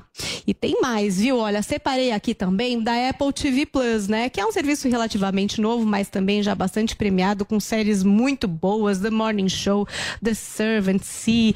é, são muitos os lançamentos da Apple. E tem uma novíssima que é Ruptura que é dirigida pelo Ben Stiller, que muita gente conhece pelos papéis cômicos dele no cinema. É, essa série vai ter sete episódios. Tá no pingado, né? Um por semana, episódios novos semanais. E traz um conceito muito interessante, né? A gente falou de tecnologia aqui com o Carlos Aros. Agora, imagina se a gente pudesse dividir a nossa memória entre o que acontece no trabalho e a nossa vida pessoal. É isso que uma empresa propõe aos seus funcionários nessa série. Então, eles passam por um procedimento cirúrgico e aí tudo que eles vivem no trabalho, eles lembram só no ambiente de trabalho. E quando eles saem de lá, eles não lembram nada do que aconteceu no trabalho e vivem a vida pessoal deles fora. Nossa, eu precisava disso. É uma pira, parece ser uma boa ideia, né? Pensando assim, você fala, nossa, é uma super Gente. ideia, né? Porque aí eu não misturaria o meu problema pessoal com o da empresa, eu não levaria coisa pra casa. Gente, não sei se é uma boa ideia, não. Nos primeiros episódios a gente já vê que essa história Quer pode dizer, dar a Zoe ia quebrar o errada. pau aqui no programa. E Quando eu ela saísse lá feliz. fora, Ai, tá meu tudo certo. Ela podia Meu abraçar um comunista. Não, Já pensou, gente? É, milagre. Olha só, É que muito maravilha. maluco. É, a, só a ideia, a premissa da série já É. faz a gente Gostei. ficar pensando. Fiquei curioso. É, olha, no elenco a gente tem também nomes incríveis, pelo menos eu adoro esses atores. John Torturro, Christopher Walken, Patrícia Arquette e o Adam Scott, que é o protagonista.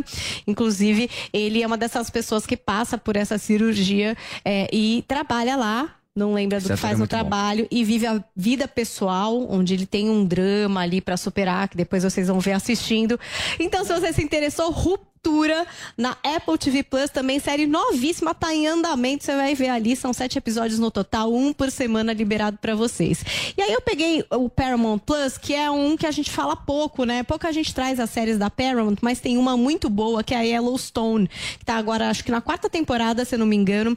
Ela tem o Kevin Costner no elenco, que é um ator Ótimo. famoso de Hollywood, né? E traz a Excelente. história de uma família que vive ali no interior do estado de Montana. Eles são latifundiários, assim, então tem muita terra.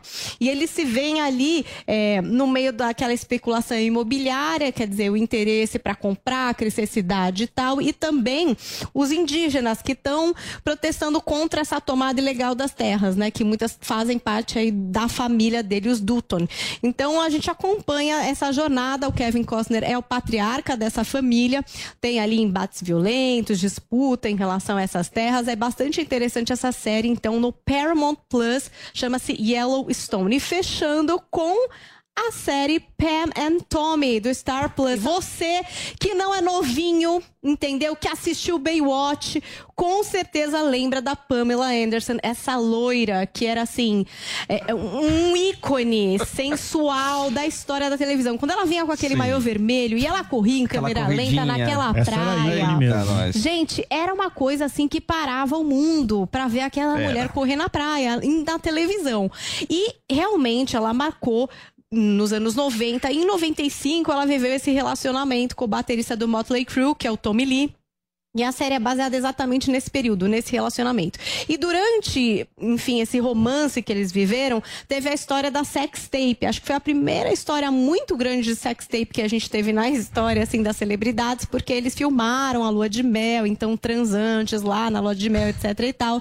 E essa fita acabou caindo é, na mão de uns caras que venderam esse conteúdo. E aí foi um grande escândalo, né? Foi o primeiro viral, é considerado o primeiro viral, um grande escândalo sexual da década de 90, que acabou até prejudicando a Pamela Anderson, porque como ela já tinha toda essa identidade sensualizada depois dessa sex tape, as oportunidades de trabalhos outros, mais sérios ou diferentes, acabaram se fechando para ela, né? Ela ficou muito estigmatizada com essa questão da sexualidade, da sensualidade, dessa exposição pela qual ela passou. Então, essa série que tá lá no Stars Plus, Pam and Tommy retrata exatamente aí essa história dos anos 90 que eu vivi em tempo real, amores. Então, tipo, nem sei o que é que eu vou descobrir de novo nessa história, porque eu acompanhava ali é, tudo que desencadeou esse escândalo dessa sex tape da Pamela Anderson. Tá aí, hein? Trouxe algumas opções boas pra vocês, diferentes. Tudo coisa nova pra vocês curtirem em outros serviços de streaming que não a nossa querida Netflix. Precisamos de mais carnavais. Ah, amor. Para aproveitar pra tanto isso de acompanhar a agenda, né? entendeu? Tem que marcar ali pra assistir pelo vou menos maratonar três tudo episódios. agora no carnaval. Isso aí. Ô Bruno, e com as pessoas procurando cada vez mais opções no streaming, a televisão aberta, por sua vez, sofre com os baixos índices de audiência, né? A Globo talvez seja o melhor exemplo disso, certo? A Globo é o melhor exemplo, sim, Paulo, e eu trago números aí pra mostrar. Se a gente pegar as três novelas que estão em cartaz, Um Lugar ao Sol, é, quanto mais vida melhor e a anterior das seis, que é nos tempos do imperador, praticamente todas sofreram com baixos índices de audiência históricos. Só a novela das sete bateu 21,6 pontos, isso na semana da estreia. É um índice recorde na história da Globo. Agora, tem vários eh, motivos e razões para esse fenômeno de baixa audiência. O primeiro que eu queria mostrar aqui no Morning é uma coisa que poucas pessoas têm falado. O hábito do brasileiro em assistir programas, séries e filmes, que é isso que a Paulinha falou bastante, mudou uma coisa quase inatingível, impensável, impensável na grade na televisão brasileira, que a faixa do horário nobre da TV que ia geralmente das sete da noite até as onze da noite mudou radicalmente, principalmente para a faixa das classes A, B e um pouquinho da C. O horário nobre hoje da TV brasileira está indo das seis da tarde até as nove da noite. A partir das nove da noite começou a ter um movimento acelerado de as televisões estarem conectadas aos serviços de streaming. Que é isso que realmente a Paulinha está trazendo para a gente por, por conta dessa proliferação aí de programas que tem. Evidentemente, a gente está falando de um país que muita gente, uma massa de pessoas, não tem nenhum serviço de streaming por causa de, de, de preço de dinheiro. Mas é, é, classes A, B e uma parte da C já apresentam esse essa mudança a Essa partir das migração. nove da noite, exatamente, essa migração a partir das nove da noite de você correr para serviços de streaming. No caso da Globo, ela compete com, com ela mesma, né, eh, Bruno? Porque tem a Globoplay. Que tem a Globoplay. Ela só pode ver a novela no horário que ela quiser Exatamente, também. exatamente. Agora, tem um, um outro fator aí dessa baixa audiência da Globo.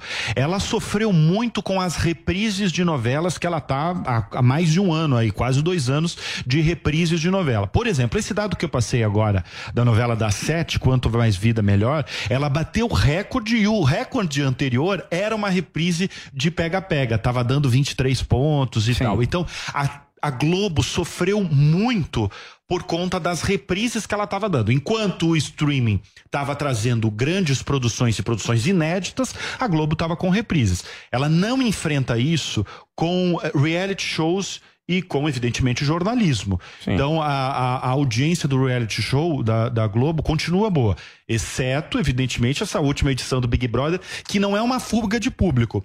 É uma edição que, que tá extremamente morna e eh, muito provavelmente se a, se a Hey guys, it is Ryan. I'm not sure if you know this about me, but I'm a bit of a fun fanatic when I can. I like to work, but I like fun too. It's a thing. And now the truth is out there. I can tell you about my favorite place to have fun Chumba Casino. They have hundreds of social casino style games to choose from, with new games released each week. You can play for free anytime, anywhere. And each day brings a new chance to collect daily bonuses. So join me in the fun. Sign up now at chumbacasino.com. No purchase necessary. Group. Void were prohibited by law. See terms and conditions. 18 plus.